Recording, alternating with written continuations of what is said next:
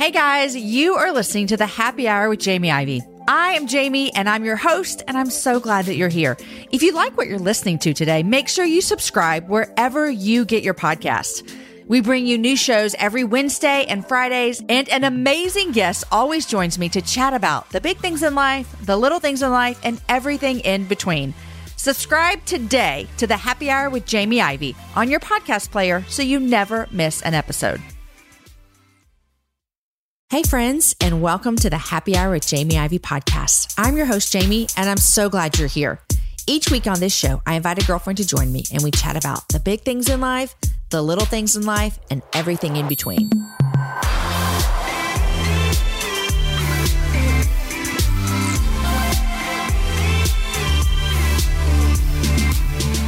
Support for today's show comes from Just You Wait by Tricia Lott Williford. We all wait. We wait in line. We wait for coffee to drip. We wait for permission. We wait on a relationship to improve. We wait for clarity. We wait for freedom from addiction. We wait for hope and for healing and for miracles. And though sometimes silent, God is there through all of our waiting. If you want to wait well, read Just You Wait by Tricia Lott Williford and be ready when opportunity finally arrives. Friends, welcome to the show today. You're listening to episode number 253 with my friend Stevie Estler of Built by Stevie. She's the owner of the female woodworking shop that is run by carpenters. Basically, it's an all woman run and led and built and everything. It's women making the stuff at Built by Stevie. I love it. I know you're going to love this show, and I know you're going to love getting to know Stevie today as much as I loved meeting her for the first time when we sat down for this conversation. You guys, I'm still in Italy. I'm still eating gelato. I'm still drinking the wine. I'm still eating way too much cheese than one person should possibly eat in one day. And my kids are having the time of their lives at Pine Cove camps. You've heard me talk about them before. We're big fans of Pine Cove, you guys. And so my kids are there. I'm in Italy. But today, we're all listening to this conversation that I had with Stevie. Stevie and I talk about our shared love for road trip snacks, which is true. How while in college, she started a side job of assembling IKEA furniture. And had Stevie lived in the same city as the Iveys, we would have for sure hired her to assemble all of our IKEA furniture. She also started by installing ceiling fans. And these small jobs of building IKEA furniture and installing ceiling fans for her friends would eventually lead her to teaching herself how to build her own furniture. One of my favorite things about this conversation that we had today is that you're going to hear Stevie mention a handful of times when a close friend offered a word of encouragement that helped her to step out in faith to begin her business and also to begin the healing that she had from years of sexual abuse that she endured as a child. Now, here's where I'm coming in to give you a little bit of a trigger warning, and I want to do a better job about doing this. I also always want to say I am so honored to hold other people's stories so gently and share them with you in the hopes that you're going to see Jesus in the midst of them. That's what happened today when Stevie talked with me about the years that she endured sexual abuse. My prayer for every single show, and especially the shows that might be hard to listen to, is that we see Jesus in the midst of them. Also, I just want to let you know if you ever feel as though it might be too much for you, girl, you just skip it Go listen to a different show. It's okay. I want you to feel safe when you're listening to these shows. Don't stress about it for a second. My conversation with Stevie isn't about the details of her abuse, and we don't go into that, but we talk about what it looked like for her to walk towards healing and recovery and how that has happened over the past decade as Jesus has tenderly been with her through it all. You guys are seriously going to love this conversation. Okay, friends, I want to tell you about two things before we get to the show. First thing is, we still have tickets available for Happy Hour Live on Friday night. And I might be overstepping my boundaries here, but if you love this interview with Stevie, I think she just might be at this Happy Hour Live on Friday night. I'm serious. I think she's coming to hang out. So you get to meet her. But all that aside, Happy Hour Live Friday night, August 16th. Go to jamieivey.com slash August Happy Hour. My guests on stage that night are Ruth Chou Simons and Rebekah Lyons, two women that you love and I love that have been on the show before. Happy hours are so much fun. The Happy Hour Live, it's here in Austin. There's dinner, there's drinks, there's shopping, there's goodie bags, there's a show on stage. It is so much fun. Seriously, if you're thinking about it, jump on that train and get there. Another thing I want to tell you about is the newsletter. Do you subscribe to the newsletter? Go to jamieivey.com slash newsletter.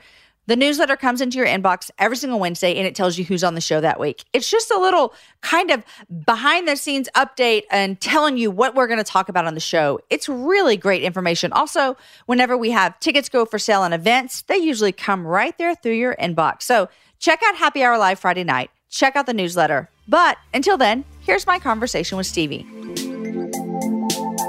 Stevie, Yes. welcome to the happy hour. hey, thanks. I'm so excited to be here. I'm in your town. Yes, Nashville, Tennessee. Why do some people call it Nash Vegas? Oh God, tourist. Okay, this is not a hometown no, thing. no, no, no, no. If you are a local Nashvilleian, it's almost like why? Why did you just say that? That's weird. That's weird. yeah, Yeah. yeah, Nashville, just Nashville. How often have you been to the Ryman? Oh man. Like too many times to count. Yeah, uh, I go like two or three times a year. If there's a really good concert that I really want to see that I know is worth it, because tickets are pricey, I go. If it's a band that I've seen a couple times, I don't care. I've never been. Oh, I know. You need to come back and go. I know, right? You need to come to at Christmas because at Christmas there's like the Andrew Peterson show, Amy Grant, and I love Vince Andrew Gill- Peterson. Oh.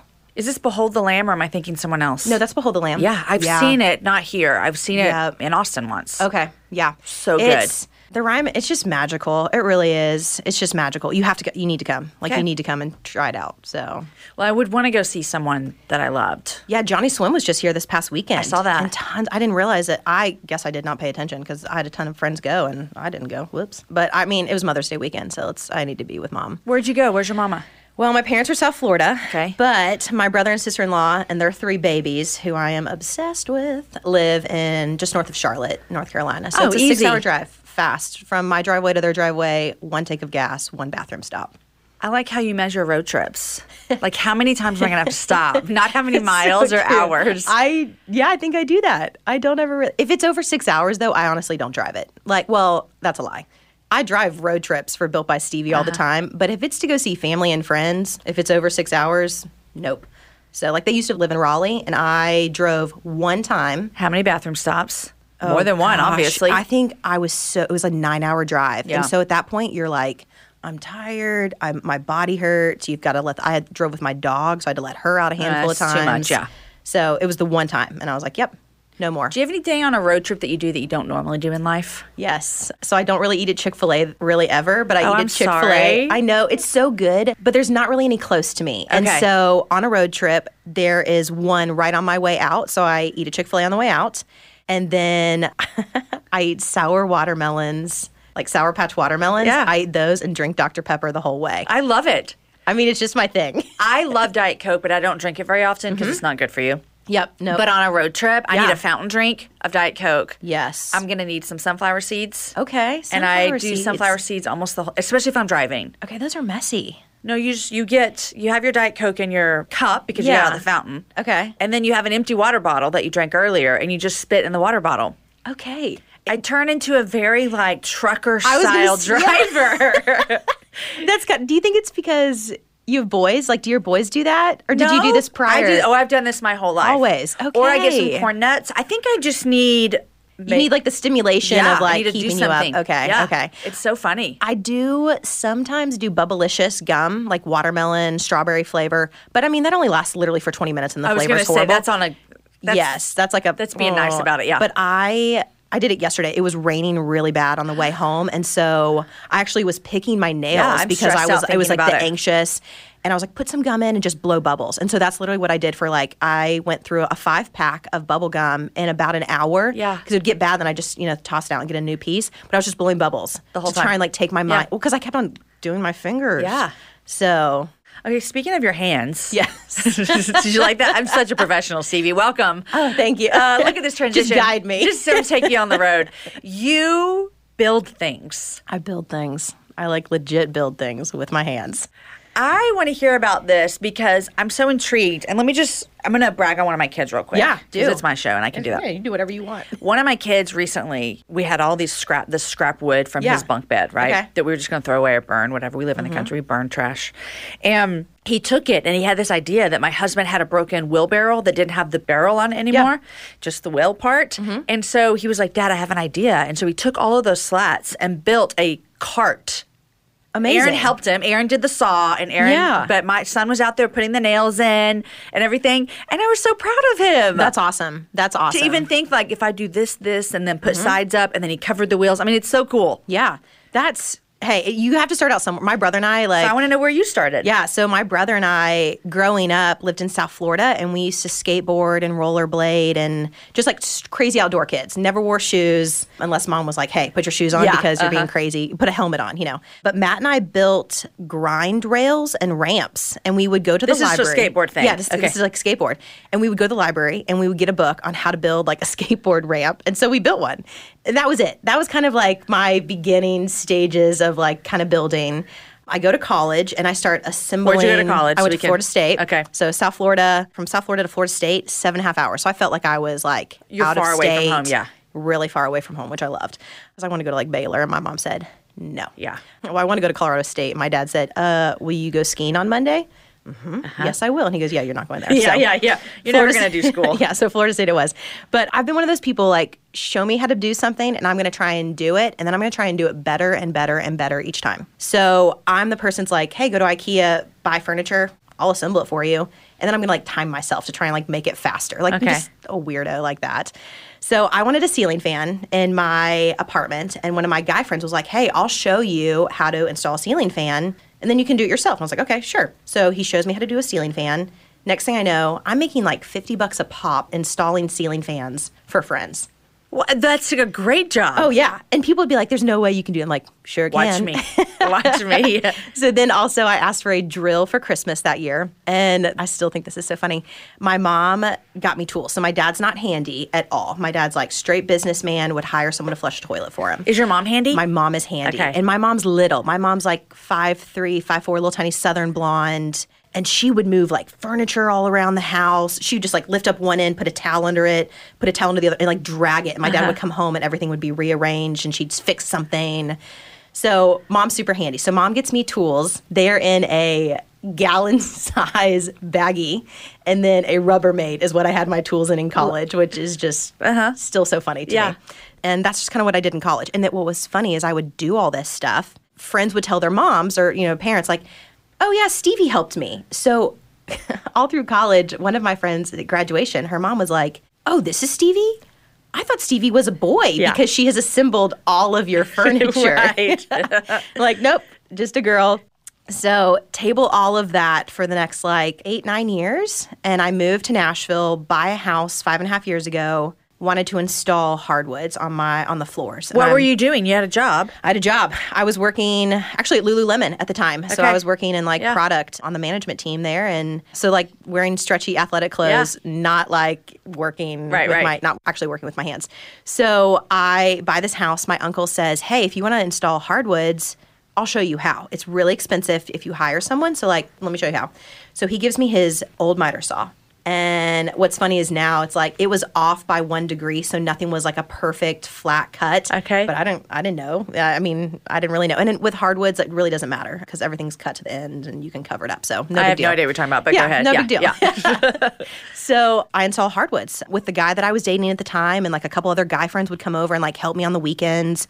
And it took like about three weeks to get 900 square feet of hardwoods installed. So after living in my house for about four months, I was like, well, I have four bedrooms and I really need furniture. So I Googled how to build a headboard. I went to Home Depot and I asked, like, hey, is there wood that I need to buy? And the guys helped me. They were so nice. I came back and I built, I didn't design it from the website. I kind of took like three different websites and made my own, but I had the measurements and I built it. And then it was like, uh, that was easy. I bet I could build something else. So I built a desk, another headboard, a dining room table, and A that- desk? Did it have drawers? no drawers, just Okay. like a just like a straight up Yeah, like yeah. desk. Very very simple, like Okay. super super simple. And then you built a table. The table. Oh, that I fractured my wrist doing because the drill was so strong it flung out and literally fra- I fractured my wrist. And This is in your spare time, This is in you're my spare still time. wearing Still full-time. Yes, wearing Lululemon Okay. and like yes, I'm wearing stretchy yoga Were pants. you wearing your Lululemons when you were building your dining room table? Hundred percent. Yeah, of course. hundred percent. Because whenever you work there and you wear it all the time, you kind of like cycle out your clothes, and so you have your yard clothes that are Uh-huh. Your, Lululemon. your yard Yes. Lululemons and then your work Lululemons. which is sad because people you'd show like you show up somewhere and they're like. You're literally gonna like a habitat house, build a habitat house, and like, "We're old jeans," and I'm gonna have like a pair of black Lululemons. Like, on. "These are old." "Uh, these are old. These are three years old. Yeah, yeah, yeah. or three months. There's something right, new right. out. Something in there. So you start just by teaching yourself. I just taught myself For your own house? For my own house. Yep. when was your first like someone paid you money to build something for them? Oh, so a few months later, friends would come over to my house and they would see that I had built a, you know, that I built a headboard. And so they're like, well, can you build me a headboard on the weekend? I'm like, sure. So I started building friends, like headboards. That's how it happened. And then I was working for another company. I had a, left Lulu. I was working for a startup company. Lost my job. I'd been there for nine months. Lost my job, and Is that startup company still around? they're still around and they're doing super successful and super well. But just what I was doing Yeah, phased they didn't out. need you. So, yeah, they didn't need me anymore.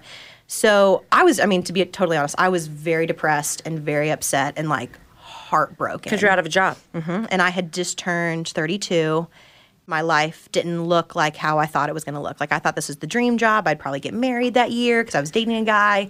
I mean, it was just kind of one of those like life never looks like how we think it was. It, we really think it is, you know, Yep. in our dreams and whatnot. So after about a month of depression and anxiety and just literally every friend who had a baby, I would say, "Hey, do you want to go on a walk? Do you want to go on a walk? Do you want to go on a walk?" So much so that my best friend was like, "Hey, I love you dearly," and she had just had baby. She was about to have baby number two, and she goes, "Listen, you can't keep on going on walks, and you can't. You can only paddleboard, you know, so many days a week. You got to do something." And I was like, "Well, I don't know what I want to do." And she goes, "Well."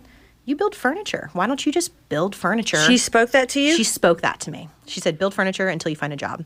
And so on August 20th of 2015, I posted on social media, Hey friends, Stevie Estler is still doing Stevie Estler on Instagram, but I now have another Instagram called Built by Stevie. And so if you want anything, I'd love to build it for you. And that was it? That was it. and that was what year did you say? 2015. So it'll be four years coming up in August. Jeez. Yes. And so, yeah, that was it.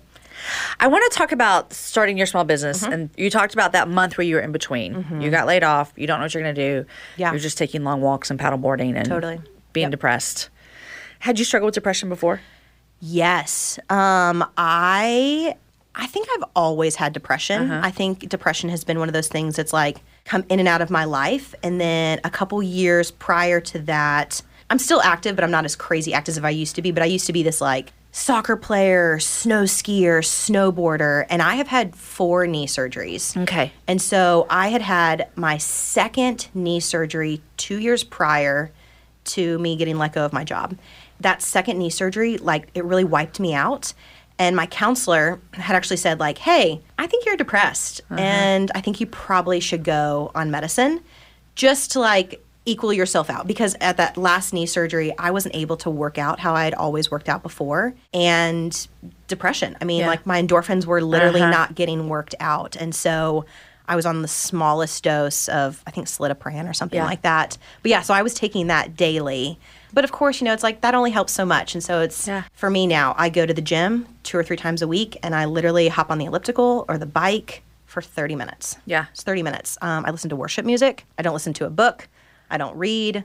I just listen That's to worship. what you know music. what you need. I always love hearing people who open up about their this time in their life Yeah. when they have walked through depression. And two things always stand out to me.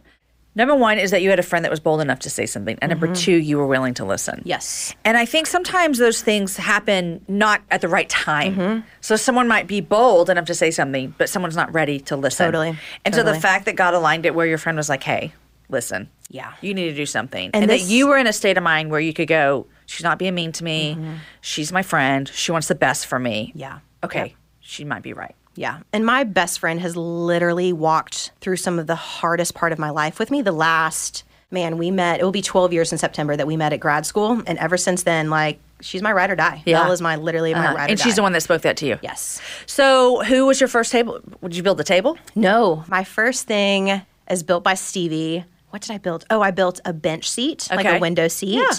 I built a lot of headboards, like a lot of headboards. And you were designing them yourself. Mm-hmm. Okay. And then it's called like the simple rustic. It's still one of my like go tos that I still do. I don't do near amount as what I used to do, but I mean, we're talking like two or three a month I used to do. Now, built ins are what I do. And so, I mean, I still do furniture, but it wasn't the amount, you know. Custom used to do. built ins. Like you're going to someone's house and working on site? Yeah. Or you build it in your place? Well, both. We go take measurements, we build at the shop, and then we come and install, and then we trim out at the house. I need someone like you in my Austin area. Hey, I come to Texas. I know. Come on.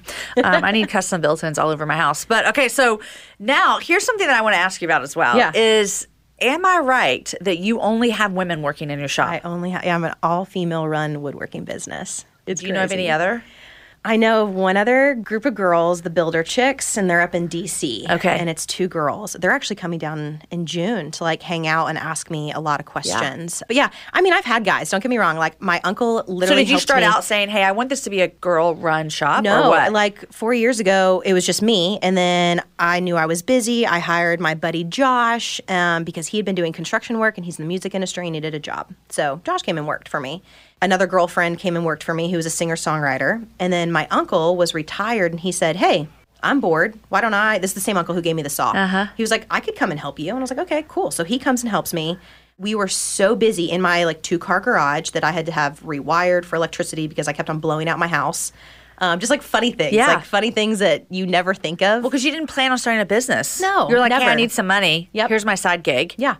My uncle found my current shop. He helped me set up my current shop. He worked for me for about a year and then he left for an amazing job opportunity for him. And whenever he left, I had a girl intern and I had a girl summer staff. And after four and a half months with them, I was like, you know what? This is really fun. Yeah. Just having girls. Yeah. And so that's whenever I decided, you know what? I'm going to be an all female woodworking company. It kinda And sets you apart as well. It sets me apart. And it's, you know, it's like, I don't, I'm not opposed to having guys work for me, but right now, this is where I want to be. And I really love that I get to train girls. And I've had a lot of, a lot of girls who didn't really know what they were doing, and I literally trained them on how to be a woodworker. My current full time girl came to me out of the blue, praise the Lord. She reached out to me and she had gone to the Seattle School of Woodworking and Cabinetry. And so she's like my first girl who, like, she probably knows more than I do. Let's be real. You went to. You might have a graduate degree, but I didn't hear you go to Seattle woodworking school. Nope, school. nope. Yeah. sure did it. So yeah, so Darren Darren knows a lot of stuff. I've been trial and error, and so there's things that she's like, oh, I never even considered doing it that way. Mm-hmm. Yeah. So she, we're definitely learning from each other. She's been with me for three and a half weeks, and already it's been such a game changer. So you're running Built by Stevie. Mm-hmm. Um, you went through this season, lost your job from the startup, Yep. depression. Your girlfriend says to you, "Hey, this is what you need to do." You mm-hmm. start taking orders on the side. Next thing Yep. you know, you have a business. I have a you get your uncle gets you a place, all those kind of things. Mm-hmm. Running your own business has to be dreamy and fabulous, right? Oh my goodness, it's all flowers and giggles. Man, it is one of the hardest things I've ever done in my entire life. Literally, it is. It's harder than any job I've ever had. And I thought I had hard jobs before. Yeah. No, no. There have legit been sleepless nights. There have been nights when I have cried into my pillow and just like literally laying there, my pillow is soaking wet because I'm stressed of where's the money going to come from? Mm-hmm. I have staff to pay. Yeah. Can I pay my mortgage? Can I pay my rent at my shop? Do I have enough business? And what's crazy is that every single time I would start stressing and I would start fretting, like within like 24 to 48 hours, the Lord would show up in crazy ways. Yeah. I would open up my email and there would be five new orders. Yeah. I'd get off the phone. I, my dad's a financial advisor. I am totally a daddy's girl. At 36, my dad still calls me little girl, and it makes it just like it's the sweetest Yeah. thing ever. He's yeah, hey little girl, always answers his phone. Like if I call, he answers his phone. Like Yeah. he was on stage. That's kind of crazy. He was on stage teaching a seminar maybe six, seven years ago. I call just because I'm calling to like check in and say He hi. answered the phone? He answered the phone. He goes, "Hey, little girl, you okay?" I go, "Yeah, Dad, I'm fine. I'm just calling to check in." He goes, "Oh, okay. I just want to make sure you're okay. Um, I'm on stage teaching a seminar to a couple thousand people right now. I'll call you back later." I was like, "Okay, love you." I mean, what? Like That's my crazy. My kids will not have that same story. They're like, Oh, my "Mom did not answer her phone when she was out of town." my well, my brother laughs because he'll he'll call my dad, and, And my he dad doesn't get the same reaction, yeah. So he's like, "Hey, will you call dad? yeah, yeah. I need to talk to him." Yeah. Um, but anyways, I would call my dad, and I would I would be crying, and Dad, I don't know if I'm going to make it. And and I will say, my parents helped me out financially. There was I mean, because there was a couple months where I'm launching the business, and I you know just bought three thousand dollars worth of equipment. Yeah, it takes money to start yes, a it- business. yes, especially in like woodworking industry. Man, the equipment is expensive. It's not like here's a fifty dollar drill. You got to buy like the three hundred dollar drill for things to like actually last. You don't Yeah. have to replace the fifty dollar drill. Yeah. And so you know, I would I would have just spent everything that I made. I would have just like maybe paid my mortgage. Actually, I wouldn't even pay my mortgage. I would have bought another piece of equipment. Yeah. And then it would be stressful, and I'd say, "Dad, I need some help," and my dad would help me out, you know, Yeah. here and there, which was such a huge blessing. But yeah, it was. It has been so insanely stressful Yeah. to launch a business. I'm sure there's been times too because you never set out to launch this business. So it's not like you had a business plan. It's not like you laid up at night thinking if I could only make Yeah. furniture for a living. Mm-hmm. It just kind of happened to fill a need. Yep. So I want to know, have you always felt like you feel now like I love this, I want to do this or even in the stress because my question is because this wasn't your dream, Right. Yeah. right? It wasn't my dream job. Now it is No, my dream job. Exactly, but Yeah. it wasn't your dream job. And Yep. Mm-hmm. I think it's so important for people to hear that as well to think sometimes things happen Yeah. and you get into something and you feel like I don't know if this is going to work and it ends up being the greatest blessing that you Oh, could have ever absolutely. imagined. Absolutely. But your brain would have never thought No. 7 years ago. Oh no. I mean, I'm going to even go out on a limb. It even four years ago, because it was about this time four years ago that I lost my job. So even about this time four years ago, if you had said, "Hey, Stevie, in four years you're going to be running an all-female woodworking business," I would have laughed Right. and probably walked out Yeah. of the room and been like, "Nope." That's my side hustle. I Uh-huh. like to build on this on the weekends, on, Yeah. you know, but I would have never said it was full time. Yeah. So, we yeah, we just have no idea what the future is going to hold. I've been thinking a lot lately about how sometimes we can get really confused with what we're supposed to be doing with our life. Mm-hmm. And sometimes you just need to look around and see, like, what are my talents? Where's God put me? What am I supposed to do with this? Mm-hmm. Yeah. And then you just start, like, step by step, day by day. And next thing you know, you go, you look up and go, oh, look, I'm doing this. yeah, This Oh, is gosh, yeah. happening. Yep. And that's an encouragement to people. Oh, 100%. It, what's crazy is out of me now running an all female woodworking business, especially in the last two and a half years, I have had so many women come out of the woodwork and ask me, wait, how did you do this? Like, I'm a DIYer. Do you think I can go full time? And I tell everyone, I'm like, yeah, you can. You, t- you can do anything you want, but you 100% can go full time. You're just going to have to work your butt off. Yeah. And it's going to be really hard. Yeah. And there's going to be a lot of nights where you cry. A couple of the girls who I kind of like mentor, they're married. And so they've got it even better than I do because they have an extra they have, Income. they have income. They have extra income. So Yeah. it's like, hey, you know what? I might not be able to pay a mortgage this month, but my spouse can pick up the mortgage Right. this month. Yeah. Where for me, I'm solo. Yeah. And so that's where a lot more of my stress has come in from. Um, and that's where I've just been, you know, I've been very thankful for a dad who has been able to help me out Yeah. on, because there were, there were times when it was like, it'd be feast and then it would be complete famine. Yeah. And in those famine moments, w- those were the moments. I mean, in the feast, there was even still crying Yeah. and like stress Yeah. because I knew a famine would come. Uh-huh. But now I'm booked out. Oh Lord, I'm booked out 12 to 14 weeks booked out on jobs right now. Yeah. So That's good. It's awesome. It's a huge blessing. And you deliver? we deliver. Yeah. Okay. My biggest trip was to New York City. Wow. So took the work van up to New York City. I had some good friends from college that they've got three little kids. They live in, I mean, literally in New York City. Uh-huh. They needed a queen size bunk loft that they could not find anywhere. Yeah. And so yeah, they I built it in the shop and then I drove it up to New York and I assembled it for them because all three of their kids and they're pregnant with number four. So I have no idea. I'm probably about to build something else for them. yeah, you are. Um, all three kids sleep in the rooms. The two girls sleep in the loft up, you know, like on the Uh-huh. loft, and then it's like a play area below where their princess dresses. I and- love it. Yep, and their little their little guy sleeps in a crib. In the You got to think those kind of ways when you have a place in New York City with You four kids. That's to. crazy. Um, have you heard of Neighbors Table? Oh, Sarah Harmeyer is a Okay. good friend of mine. Are you serious? Yes, Sarah Harmeyer was one of my like first. She was like my first boss. Yes, this is Stop it. Yes, so I graduated from college and went straight out to Houston and worked at Second Baptist. Yeah. And I was doing high school girls ministry, and Sarah was Robert Hurley's assistant at the time, and so Sarah was kind of my So this my is boss before she worked for, for neighbors table and every for St. Jude I mean, Jude. for St. Jude, yeah. Yes. So this is literally 2006. So what we're going back that's 13 years ago. Yeah. Oh gosh. Okay.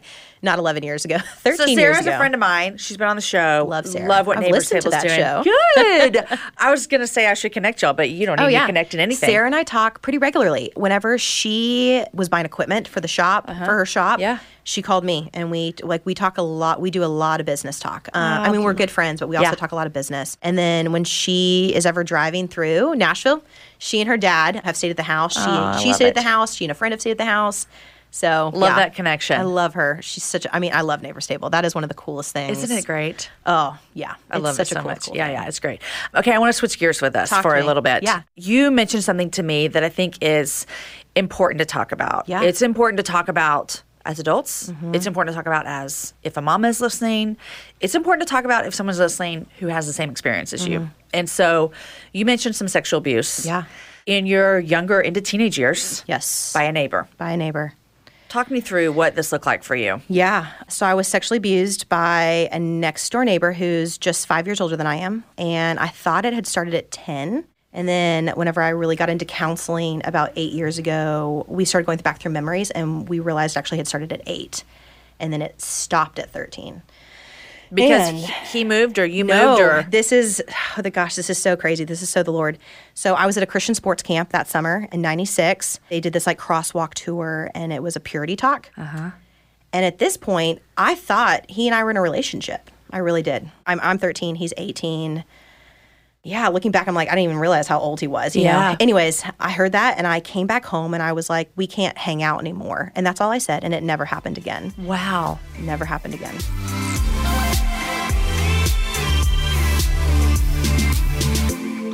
Okay, friends, I no doubt know that you're loving my conversation with Stevie, but I want to take a moment to thank our sponsors who make the happy hour happen. First, I want to thank Lola. If we care about the ingredients in the food that we eat, which we do, we talk about it here, and the beauty products that we use, we do, why shouldn't the same be true of our feminine care products? Did you know that the FDA does not require brands to disclose a comprehensive list of ingredients in their feminine care products? So, obviously, most of them don't. Lola offers complete transparency about the ingredients found in their tampons, pads, liners, and wipes, all of which are 100% organic cotton with no added chemicals, fragrances, synthetics, or dyes. I told you my favorite thing about Lola, besides the fact that it's 100% organic cotton with no added anything, is that they deliver straight to your door and that you can change or you can skip or you can cancel. And when my hormones are going crazy, sometimes I need to change how much of certain products that I am getting. Right now, you guys, for my listeners, they're going to give you 40% off all subscriptions. Visit my Lola, that's L O L A dot com, and enter happy hour 40 when you subscribe. That's mylola.com and enter the code happy hour 40 for 40% off your subscriptions. It's amazing. Go, guys, and check it out. Okay, friends, I want to thank another sponsor for today's show, and that is Zip Recruiter. I don't know if you've ever had to hire someone, but sometimes hiring can be challenging. It's hard to find qualified candidates. It takes a long time. There's probably too many applicants that you have to weed through to get to the best one.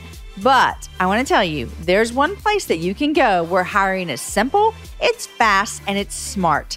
A place where growing businesses connect to qualified candidates, and that place is ziprecruiter.com slash HH. ZipRecruiter sends your job to over 100 of the web's leading job boards. But they don't stop there, you guys. With their powerful matching technology, ZipRecruiter scans thousands of resumes to find people with the right experience and invites them to apply to your job. As applications come in, ZipRecruiter analyzes each one and spotlights the top candidates so you never miss a great match. ZipRecruiter is so effective that four out of five employers who post on ZipRecruiter get a quality candidate through the site within the first day. Right now, my listeners, which is you guys, you can try ZipRecruiter for free at this exclusive web address. Here it is, ziprecruiter.com slash HH. That's ziprecruiter.com slash HH. ZipRecruiter, the smartest way to hire. Now, I want you to go back to 8 and I don't need you to give me any Mm-hmm. Yeah, details you don't want to know, but I want to know because you you also told me you have a phenomenal family. I have an amazing, You have an amazing, family. Yeah. And I think there is this kind of misconception that something like this could never enter. Yeah. into an amazing family. And so walk me through that. yeah. And then I also want you to touch on how your parents have walked through this as well. Totally. As a mama. Yeah. I want to hear that. Absolutely. So take me back. Just talk about your healing, talk about Yeah. whatever you want to talk about. My healing has been a re- it was a re- it's been a really long road because I'm 36 now. So started at 8, stopped at 13. And at eight, he would have been how old? He would have been 13. Okay. So, and I yeah, I come from an amazing amazing Christian family. My mom is a local Christian speaker and author and is very, very well known in South Florida. My mom, I literally bragging on my mom. That woman knows the Bible better than I would say 99% of pastors that get up and teach on Sunday mornings. It was nothing for my mom to. kn- I mean, every every day her Bible was out on her countertop in the kitchen, and she was just reading through. Yeah. BSF leader, moms, and she started a ministry. Mom, moms on a mission. I mean, my mom is just she's a freaking rock star. Yeah. And my dad is he gets up in the morning, he goes and works out, he comes back and he has a quiet time and he's out of the house by like 6:30. Yeah. And like on the board for CBMC, Christian Businessmen's Committee. I mean, that will forever be his ministry and he is constantly bringing people to the Lord. And just the man lives with so much integrity, it's insane. So yes, I have this amazing amazing family and I think that's one of the hardest things that's been for me was that something so horrible happened to me. And then on the flip side, I have this amazing family. Yeah. So so like back whenever it stopped at 13, I did not tell a soul. No one knew until I was 16 and I got in a fight with a friend. I don't know why, but I said it to her. I told her. She told her mom. Um, her mom worked at my school, and so her mom was like, "We need to talk to your parents because you're 16." And I said, "No, no way." And so, well, she said, "Yeah, right." And I will never forget. I will. Ne- I will. This is one of those memories I will never forget. But I had been babysitting on a Friday night. I came home. I went in and told my parents, like, "Hey, I'm home. I'm going to go read." I was maybe in my bedroom in my bed reading for about 30 minutes. My mom walked in.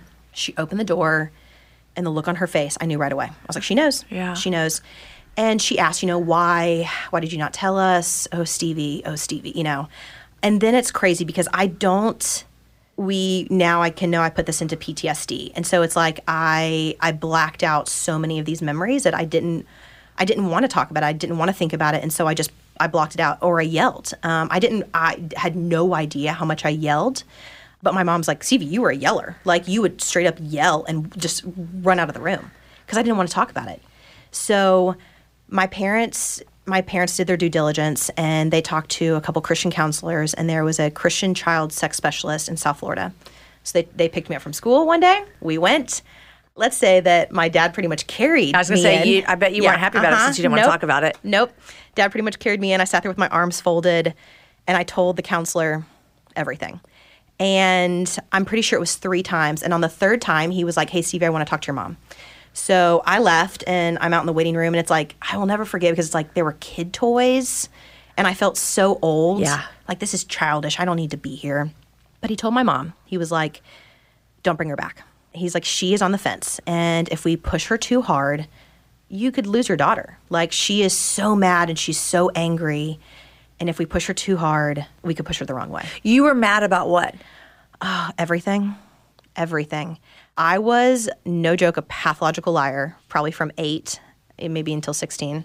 Because you're protecting? I was protecting myself. Um, if I did not feel safe, so inside my family wall. So there's like I feel like I had two lives. I had a life inside my family wall, and inside that family wall, I was very safe and I was protected. And out as soon as I left the confines of my family, if I did not feel safe, I overcompensated, and so I might lie. I would show off. I was loud, and yeah, just not me. Like Yeah. not me. But uh-huh. at the same time, everyone outside this the family wall, they saw that and they thought that was me. Right. So it's like even now, if you know, I have friends and family who are listening to this, they're going to be a light bulb is literally going to go off in their head. And they're like, "Whoa, what? We had no idea." Yeah.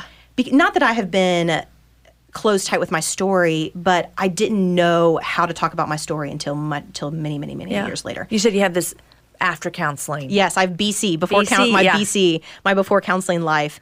So back into like counseling, so I did not go. I thought it was the pink elephant in the room because we never talked about it, but I didn't know. I had blacked it out. I had blacked out not wanting to go to counseling.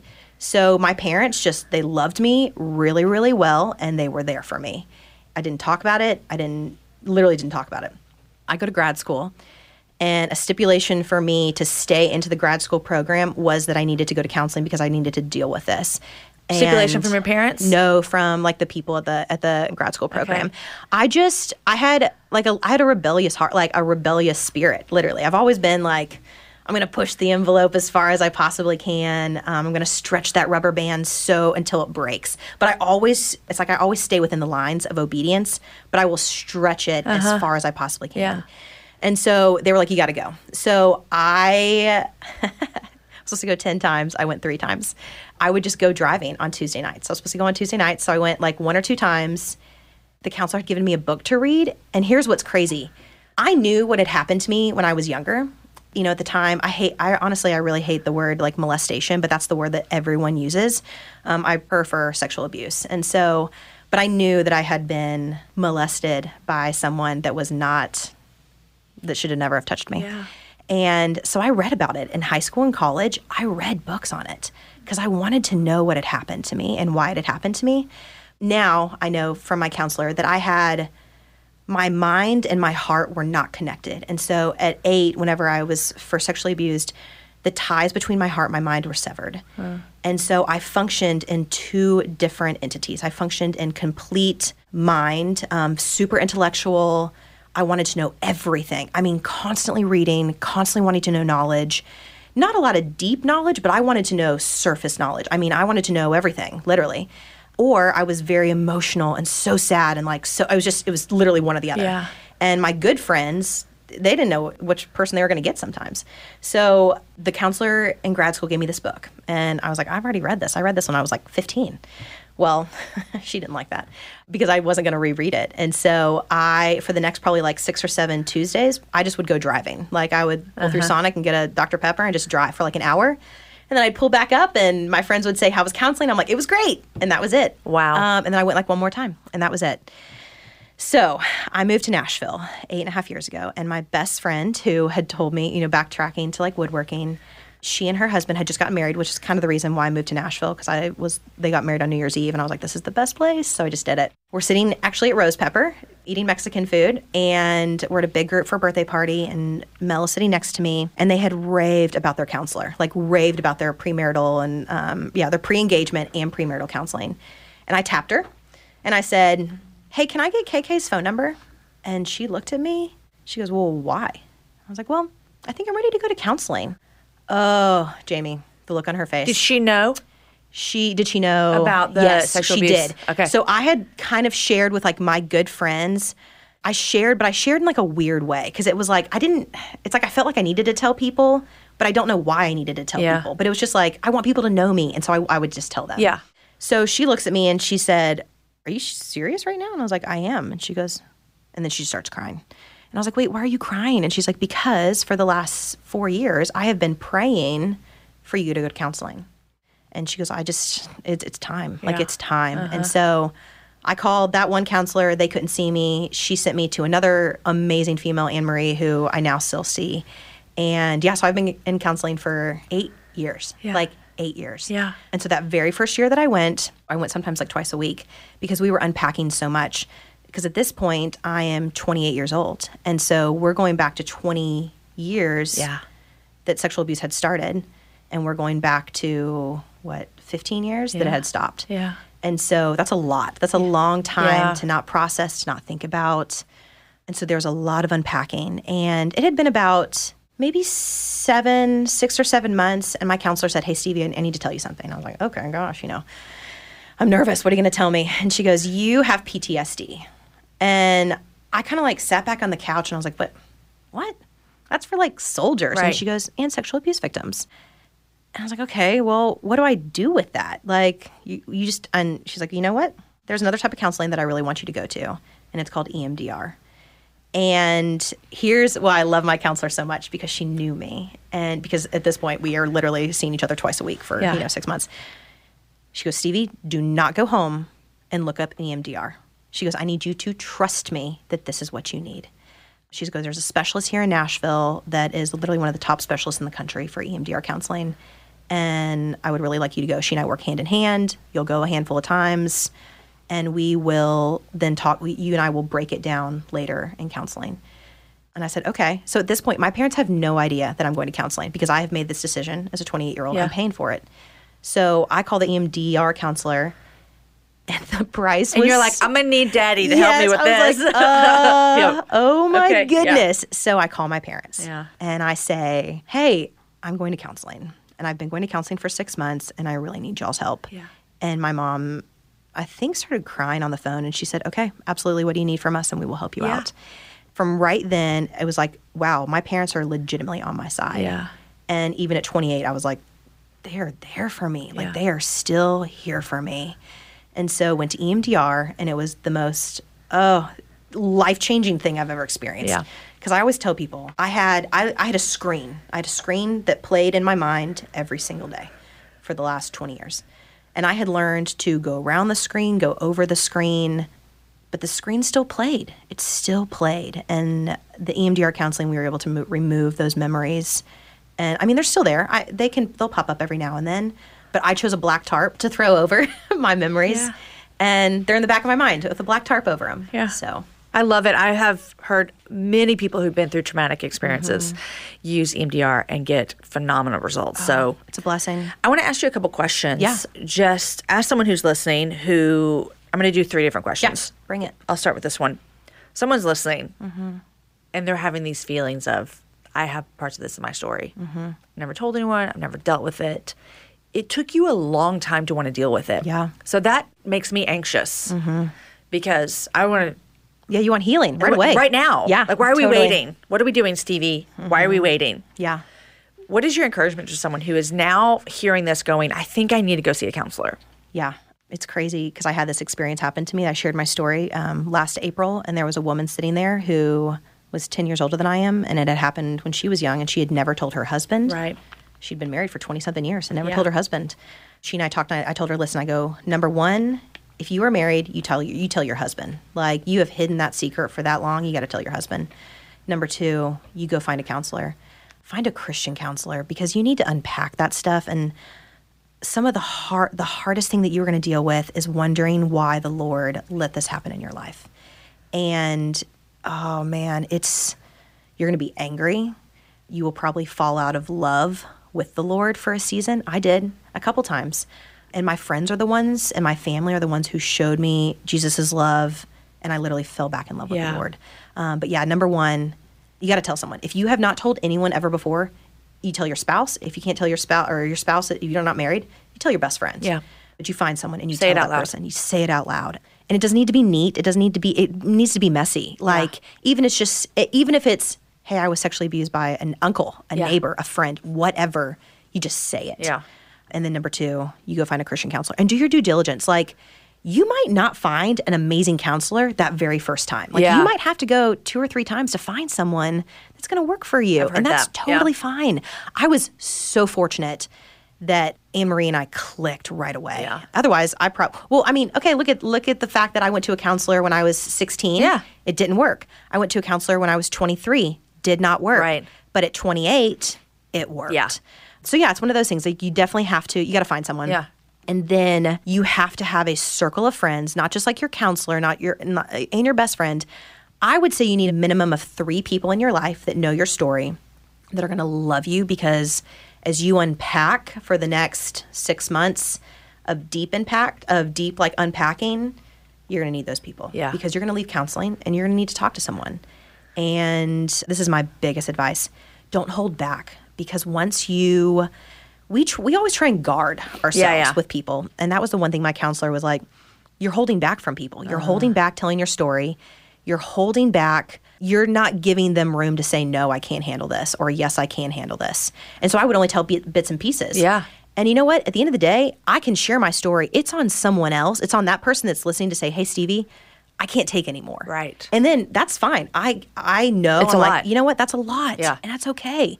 And I still love you dearly and thanks for being a good friend to me. But I just know that that person can't handle it. Yeah. So that's totally fine. Yeah.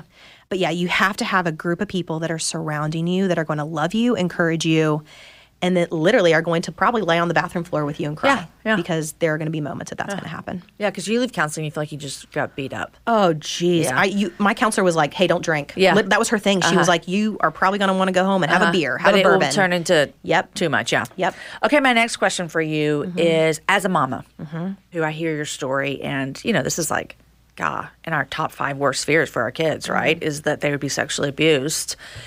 Seems to be way more common. Maybe it's just more knowledgeable. It's more you know? knowledgeable You know, now, that's I why I would- maybe that's a better way to say it. But and you may not have an answer for this, but I'm just wondering. What was it that kept you from telling your parents? Absolutely. Actually, I get asked that a lot whenever I do share. Uh-huh. And mamas are always like, wait, why? Yeah. why didn't you share? And my mom asked the same question, why did you not tell us? I'll tell you why, because it was a secret. And Between you and the guy. between me and the guy, and, and he you had said discussed it. it. as a secret. This is our He- secret. Yeah, Yeah. he said it a lot. Like, this is our secret. This is our secret. This is our secret. And at eight, you're groomed and you're young and you don't Uh-huh. Yeah. you know, someone tells you something. And, and here's the thing my family was open. Like, we talked about Yeah. stuff, you know? And so, but I think it had been grooming for, sure. Uh-huh. for, a good few years that I just, I knew it was a secret. Yeah. And so, yeah, it was a secret Yeah. and a secret and a secret. Yeah. And so I just, you didn't, I just didn't say anything. Yeah. I did not say anything. My next question is this How has it been for your parents walking through this? Yeah. Um, my parents are amazing. Uh-huh. So whenever I did start going to counseling and we really started talking about it and I went home, I went back to South Because they had to deal with some guilt. they had to do yeah. And I and I told, you know, I was like, "Mom, she just she asked a lot of like why, how." And I will I but I will say it is still really hard for my mom and I to talk about. I can I can imagine. yeah, it's because I, you know, it's at the same time I do want to protect my mama a little bit because I love her so much, and she and my dad were such great parents, and so they feel guilty. I feel guilty. Like there's a whole like guilt trip all Yeah, around. yeah. I didn't tell my brother until two years ago. I had been in counseling for six years, Yeah. and my brother was the one person in my life my best friends knew. Yeah. I had cheered on stage at a women's event, Yeah. like, but my brother did not know. Yeah. And so, but my brother is married and they've got kids, and so it's a package deal now. My sister in law is one of my closest friends, and so when I told my brother, I did tell my sister in law. Yeah. So we sat down and I told them, and so it's been it's like the whole family, like the whole it's like a whole family Yeah. Uh-huh. event almost, and they asked a lot of questions, and it was crazy because my brother. It had happened underneath my brother's nose, and he had no idea. So, like, we had to talk. I mean, we had to talk about that. Yeah. But yeah, so that's how. Ugh, yeah. I think like I have some very close friends who mm-hmm. are walking through some similar things like this. And I think that I don't know why I'm getting emotional, but I feel like there's just this like brokenness is so difficult. It is. and broke this broken world that we live in mm-hmm. like it can affect so many people. Mm-hmm. Um, and so many people can walk away from brokenness feeling as though i could have done more. Or how did i not know? Or what happened? I should have been mm-hmm. better.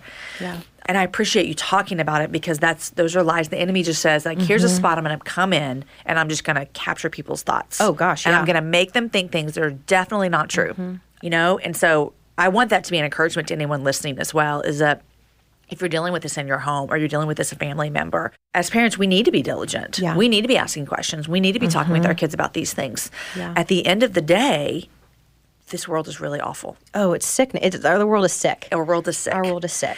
And so I'm thankful for you sharing your story Yeah. because it's going to be helpful for people who have experienced abuse and for people who have walked alongside friends or children or cousins or whatever, people who have walked through this. Yeah. So I know it's probably not easy. It's not, but you know what? I now tell I now tell friends and family anytime I share. I'm like, you know what? That's darkness, and Satan sits in the darkness, and he loves the darkness. And every single time I share my story, I give Satan no room to stand. Yeah. because there is light. There is light. There is darkness in my story, but there is redemption, uh-huh. and there is I am reclaimed, and I am light. And so Satan has no room. He has no room in my story, and I think that's the most important thing is that Satan has no room. I love um, that. and that you know it's it's going to be really hard. It's going to be really really hard because we do live in a society now that is so dark. We know more of it now because of TV and social media Right. that we didn't know mm-hmm. of it then. But the statistics they haven't changed. Right. It's like one out of four girls before they're 18, one out of five boys before Yeah. they're 18. It's sick. It's sad. Yeah. But that's the you know those are the numbers, and that might actually be one out of three girls. Yeah. It's it's really really uh-huh. sad. yeah. But yeah, you have to you have to bring light into the situation, and you've got to bring others into that light. Yeah. The more times I share too, man, I'll share with a group of women, and there's literally I was sitting at Camp Well last April. And I don't know why I shared. I have no idea. We were talking about something. You, oh, I do know. We were talking about your book because I had just read your book on a road trip to New York City and I had listened to your audiobook and I was so encouraged by you sharing your story. And someone had was literally had your book on the table. And I was like, oh my gosh, that book, that book like really opened my mind on sharing. And all of a sudden we're just sharing all of us are sharing Yeah. stuff and I shared my story.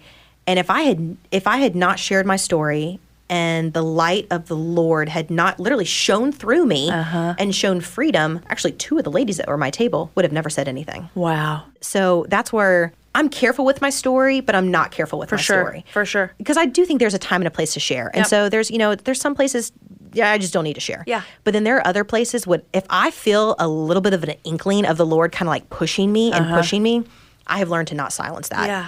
And I will share. Yeah. Because I never know if there's going to be someone sitting at a table, at a at an event or whatever, and they're going to hear me talk for the first time, and for the first time, a light bulb clicks off. Oh my gosh, something ha- something happened like that to me, and I had repressed it for 30 years. Yep. Or you know, so stuff like that. Yeah, so it's I like love it. I just I want, and I'm not on this like let's go tell the world and make it. But at the same time, I want to make sure that my story is an encouragement. Um, one that when bad stuff does happen, you are going to walk out on the other side with the Lord. And I think that's the biggest thing is like you Yeah. have the Lord is the Lord's the game changer Yeah. in this situation. Yeah. Because I, there are, like I said before, there were times when I wanted to run away from the Lord and I didn't feel the Lord's love. Yeah. Um, but at the end of the day, the Lord has always had me in His grasp, and He's pulled me. Yeah. and He's pulled me back to him. Yeah. Him. And I think that's an important message too, because people in the midst, and you can relate to this because you've been there, Mm-hmm. people in the midst, they don't see that there could be light on the other side. they don't. They don't. just feel the dark. And and I love too, it's important for I love that you're talking about sharing your story and you've done your work. You have been in the counselor's chair for year after year Mm-hmm. Yeah. after year. Yep. And you bring so much hope to someone who might just be realizing this in their brain or might just be discovering something and you can say hey i've done the work Mm-hmm. Yeah. and that's how I can be here and stand. And that's how I'm alive. Yeah. That's how I'm not crumbling. Yep. Is I have done the work with the Lord. Yeah. And here I am. And I think, and the thing about counseling too is I just want to throw this out there. The very first time I went, eight years ago, I sat in Anne Marie's chair and I literally asked her because, you know, the logical thinking that I had the time, you know, my head and heartstrings were not connected. Now they totally are, Yeah. which is such the Lord being redeemed. But, and I asked Anne Marie, I said, hey, how long am I going to be here? I knew you were going to say that. Oh, how long is this going to yeah. take? And she goes, Well, you know, Stevie, it could be six weeks. It won't be. She goes, It could be six months. I mean, it won't be that. She goes, It's probably going to be a really long process. And I was like, Okay, well, like, how long? Uh-huh. And she said, she, the very first time I met with her, she said, You actually could be in here for the rest of your life. And I think if it had been a month before, two years before, three years before, and I had heard that, You wouldn't have have been been like, ready. no way. I'm out. I'm out. Forget you. But at, clearly the Lord's timing was perfect for that because I was ready. Yeah. And it, I mean, eight years. And I still go. Yeah. I still go. Now I go for like check ins. Yeah. Whenever I start dating, I started dating a guy pretty seriously a couple years ago and we started talking about marriage. And I like went back to like check in and like, I mean, we went into like deep dive. And so there are there are seasons, you know, it's like the job loss or something like that. Like I would go back in and check in, but at the end of the day, the under there's so much like underlining a part of my sexual abuse, which is the whole reason why I went to counseling. Yeah. But the great thing is that that got me into counseling, Uh-huh. and now we deal with everything, Yeah, I love which that. is so great. Yeah, yeah. But yeah, I think that's the biggest thing is that I really want people to know that counseling could be a lifelong journey and i think there is nothing wrong with that Yeah. there is nothing we tell our friends things and so it's it's almost the same thing like and when you develop a relationship with your counselor that counselor really does become a friend Totally. and you are really going to hash things out and you need to you need to have a safe place that you can go that someone's going to ask the right questions you can go and then you can leave Yep. and then you can go back and then you can leave. Mm-hmm. And I think that's the best part is that you really do get to leave, you get to process, and then you can go back and talk more. Yeah. With a person who is so incredibly safe, who, like I said, they're going to ask the right questions Yeah. because your friends and family, they're going to love you and they're going to encourage you, but they're not always going to ask you the questions that you need to be Yeah. asked. Yeah. And it's probably hard to process some oh, things gosh, too, you know, yeah, because of the pain and stuff.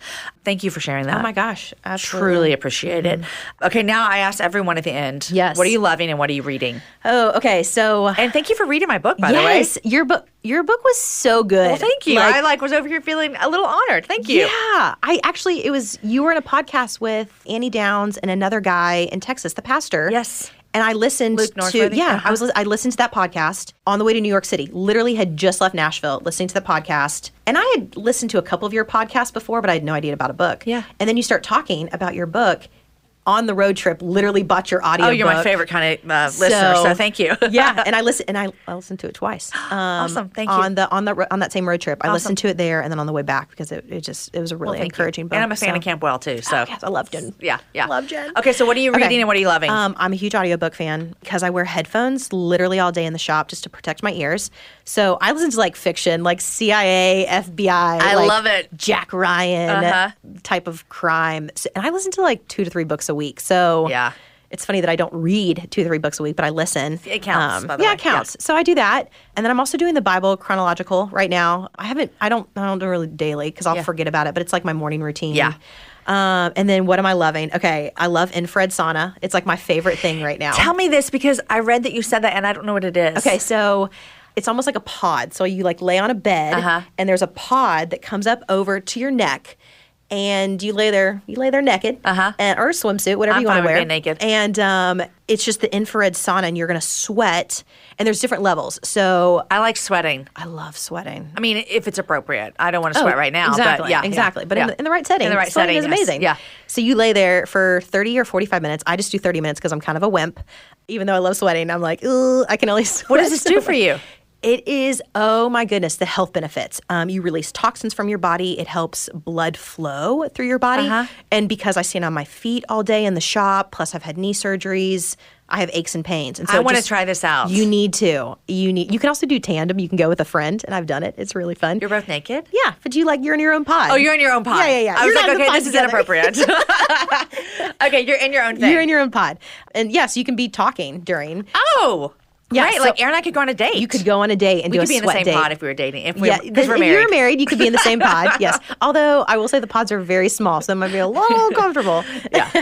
but yeah, infrared sauna. I have like a, I have a membership. I totally bought a membership, and I try and go pretty much every week, if not a little bit more. Aaron does this thing where he goes and does the saltwater thing. Oh, I haven't done that. Yeah, you float. Yeah, he said it's pretty relaxing. I- what does that do for you though? I Is don't it just know. relaxing? I don't know. Just relaxing. Okay, I want like.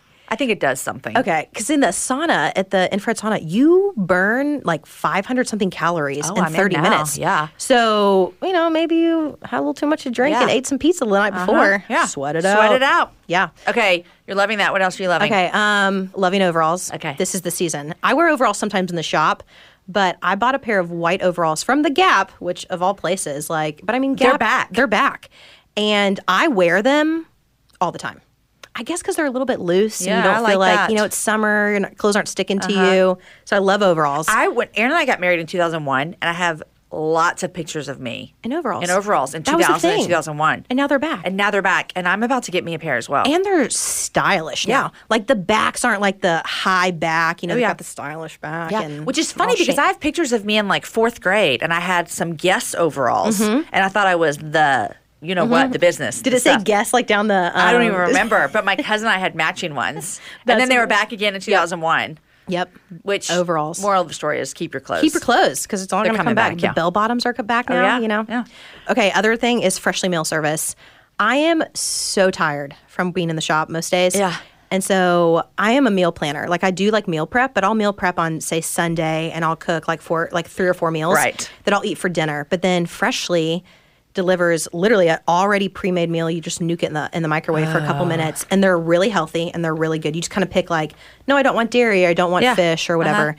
And I eat those at the shop every day. And so that keeps me from eating fast food. And I just feel you feel I mean you, when you eat good, you feel good. Yep. And so yeah, freshly meal service. I love it. Maybe they'll sponsor me one day. I need it. They should.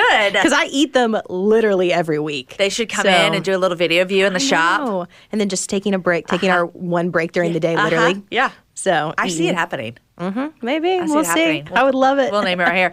Stevie, thank you so much. Hey, thanks so much for having me, Jamie. I, uh, you were my first. What do you call yourself? Woodworker. a woodworker, yeah. But now my hashtag is carpenter. I saw that. Yeah, so I'm a carpenter. You're my first carpenter on the happy hour. so you're you're a trendsetter here on That's the show. right. So thanks for coming.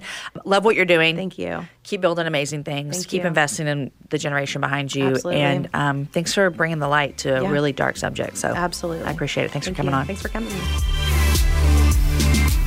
Support for today's show also comes from Life is Good Ping Podcast. Join the co founders of Life is Good, Bert and John Jacobs, as they talk to influential musicians, athletes, business leaders, and everyday people about the role of optimism in their lives. They'll also end each episode with a ping pong charity challenge where the winner gets to donate to the charity of their choice. The Life is Good Ping podcast kicked off Thursday, June 13th with the legendary Ringo Starr. Subscribe now on Stitcher, Spotify, or iTunes and add some good vibes to your day. Friends, I appreciate Stevie's story so very much. Her honesty and her vulnerability in telling her story for one reason only that those that hear it would see Jesus and that those would hear it would be encouraged One of my favorite things was how she talks about bringing violence into the light and sharing with someone. We know that when things are brought into the light is when healing can begin. We talk about counseling. And if you listened at any time before on this show, you know we're fans of counseling over here and finding a counselor that's best for you. She talks about surrounding yourself with a circle of close friends that you can be fully real with and share all of the story with them. And I think that is so beautiful and necessary. I always say stories change the world. And listen, when I say that, I don't mean stories that you stand up on a platform and scream out to the world. I mean stories that you share with your people, your close circle of friends. As a parent, when I was listening to Stevie tell her story, I'm always struck by how the abuser will use terms of, you know, we have a secret. And it makes me as a parent think that I need to continue to have these conversations with my kids, no matter how old they are about matters of sexual abuse. And I hope that encourage you as well to do the same thing. I'm so thankful for the supportive family and friends that have surrounded Stevie throughout her years of processing and healing. If you have suffered through the loneliness and painful loss caused by abuse, my prayer for you is that you'll be encouraged to share with someone in your life. If you are a friend to someone who has been impacted by sexual abuse, I hope that because of Stevie's story, you will feel better equipped about how to care for your friend or loved one. And once again, the reason that we share these stories on the happy hour is so that we can point more people to the ultimate healer of Jesus. Today's show was edited by Chris with Podshaper, and the music was developed for the show by Matt Graham. Show notes are written by Aki Slockers, and this whole thing is organized by Lindsay Sweeney. Next week, my guest is my real life friend, Dr. Andrea Holman. Yes, I call her Dr. Holman on the show, even though I rarely ever call her that in real life. But I do often say that Andrea is one of the smartest people I know. And she's a friend that I can call whenever I need someone to tell me just like it is, to shoot me straight. She is a gentle straight shooter when it comes to the topics of race, women in the church, and matters of emotional health. Our conversation is one of my favorites, and I'm so thankful that she joined me in my studio to sit down with me and talk about, honestly, things I'd never thought about before. You're going to really enjoy the show. Guys, enjoy your week. Share the show with a girlfriend, have a happy hour with a friend, and I will see you back here next week with my friend, Andrea.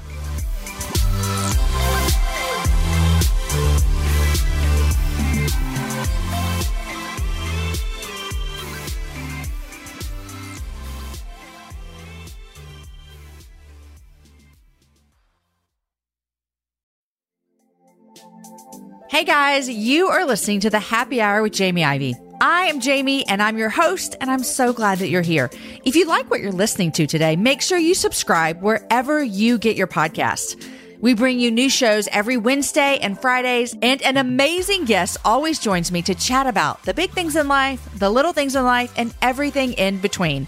Subscribe today to the Happy Hour with Jamie Ivey on your podcast player so you never miss an episode.